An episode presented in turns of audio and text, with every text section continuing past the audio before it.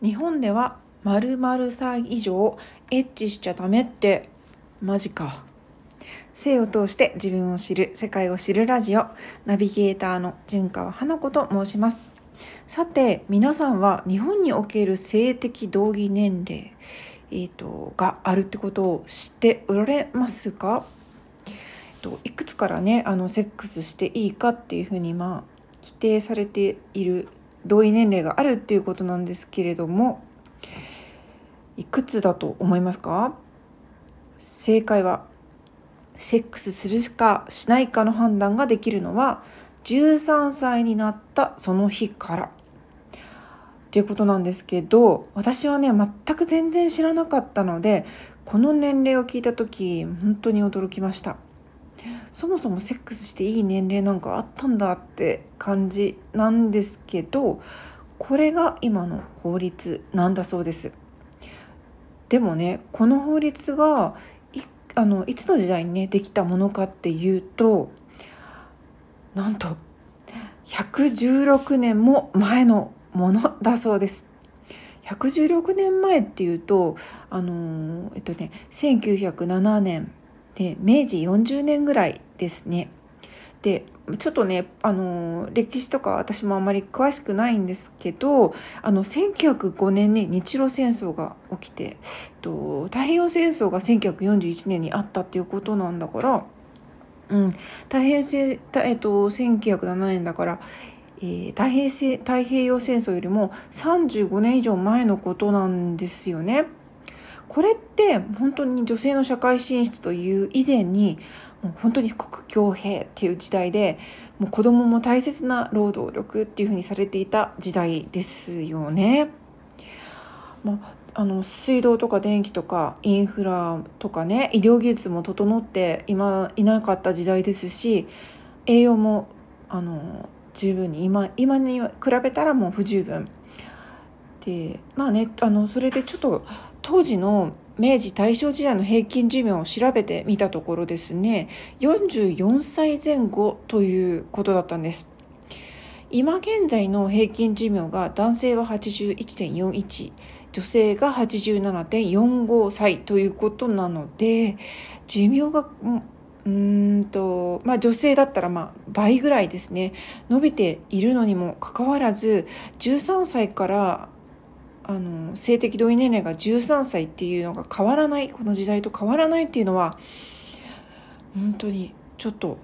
どういうことなのかな。まあだからといって性的同意年齢が同じように倍に26歳からっていうのはなんか違う気もするんですけどあのねこの明治時代にこの13歳から OK ですよって言ったことがね制定された時代に性教育っていうものがあったかどうかっていうのはちょっと今のところねあの調べてみたんですけどしっかりしたものは、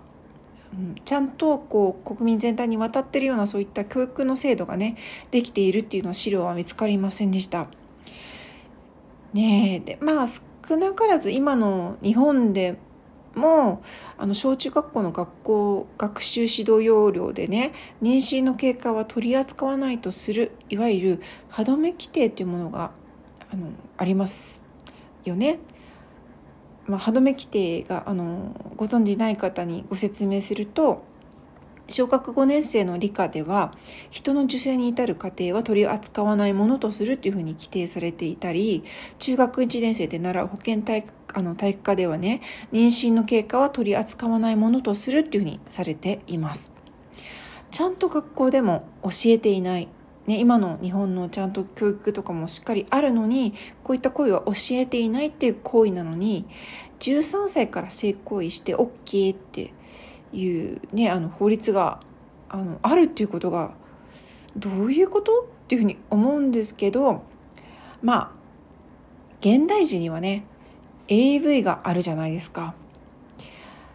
AV がある だからそこから学べばいいっていうかまあうーん学ぶ必要もなく自然にできる行為なのかちょっとあんまりそこら辺は考えてないのかもしれないんですけど現実的に考えて AV から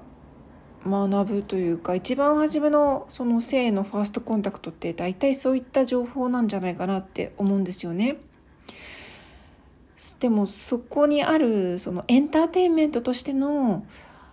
うん、エロですからねそこからこう性を学んで、えー、そういった行為をするっていうことが許されている国が今の日本でございます。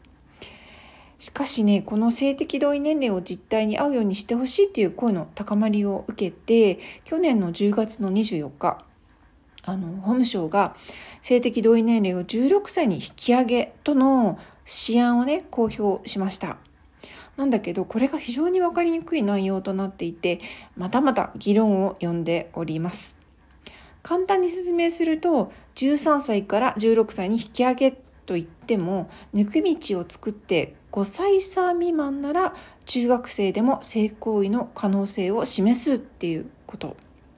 例えば13歳でも5歳以上離れている相手とだったら OK、えっと、つまり18歳以上とするならあのやってもいいよみたいにも読み取れるっていうね。そういうこう抜け道があるあの内容なんですよね。ちょっとねこれまた何度も言っちゃうんだけど学校では教えない行為を法律が13歳でもしてもいいって決めているってどういうことって本当に思いません？まあねこうしょうがないのかな？うん、法律とか教育と教育とかあのなんだろうな？社会のせいとかね政治のせいとかねそんな風に不満言ってるのってなんかダダサいじゃないですかダサいっていうかしょうがないですよね。そんなことよりも私たち一人一人が性についてもう一度見直す時が来たって私は思っています。うん、人のせいにしてないで今できること一人一人が考えて行動に移すことっていうのがとっても大事だなって思うんですよ。皆さんは日本のね、うん、性教育や性についての扱いをどういうふうに思っているのでしょうか？そしてどんなふうに生徒を向き合っていきたいですか？私ねあのいろんな性のあのいろんな方のねうんと話を聞いてみたいっていうふうに思っています。一緒に何かこう性について思うことを考えていることを発信したい方がいたら連絡いただけたら嬉しいです。何かのあの一緒にね放送とか、うん、あのしたりですですとかあの話お話とかもできたらすごく嬉しいです。あの定期的にお話し会とかもやっていますのでよかったら私のあの、えっと、リンクの方にも貼り付けておきます。あのご興味がある方是非参加してみてください。それ以外にも発信者の方いたらあのぜひ何か一緒にやってみたいという方がいたらレターとかあのご連絡いただければもう嬉しいです。応援とかね、フォローも本当にありがとうございます。力が湧きます。ここまで聞いていただきありがとうございます。純川花子でした。